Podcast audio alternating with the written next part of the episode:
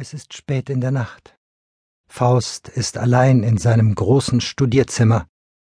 Wohin man sieht, überall sind Bücher. Faust ist ein wichtiger Mann. Er ist Doktor, er ist Professor. Man kennt ihn in Stadt und Land. Man will seine Meinung hören, man bittet um seinen Rat. Die Studenten kommen von überall her und wollen von ihm lernen. Dr. Faust kann mit sich und mit der Welt zufrieden sein. Ist er denn wirklich zufrieden? Vor vielen Jahren hatte ich einen Traum. Ich wollte alles verstehen.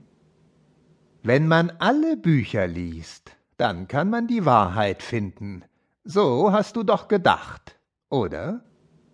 Ja, ich habe Tag und Nacht gelernt, studiert, gearbeitet. Ich hatte keinen Urlaub, keine Pause, keine Freizeit. Du wolltest deinen Traum wahrmachen. Du wolltest den Schlüssel zu allem wissen. So ist es. Mein ganzes Leben war nur Wissenschaft. Aha. Und? Was weißt du jetzt? Eine Menge. Ach komm, rede keinen Quatsch. Du bist so dumm wie am Anfang. Die Leute sehen das anders. Pah, die Leute. Sie nennen mich einen großen Wissenschaftler, ein Genie. Und warum? Weil es stimmt, vielleicht. Nein, weil sie noch dümmer sind als du. Ich bin nicht dumm.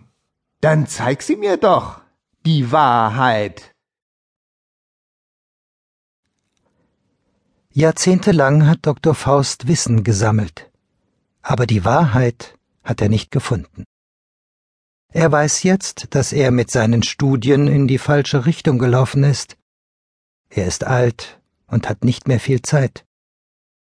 Deshalb will er einen neuen Weg probieren. In einem Zauberbuch hat er magische Symbole gefunden. Kann er mit ihnen mehr erreichen? Bekommt er mit ihrer Hilfe Kontakt zu einer anderen, höheren Welt?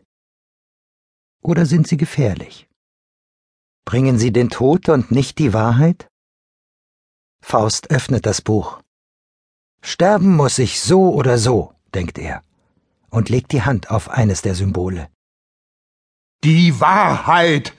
Ich will sie wissen. Ich muss sie wissen. Hier und jetzt.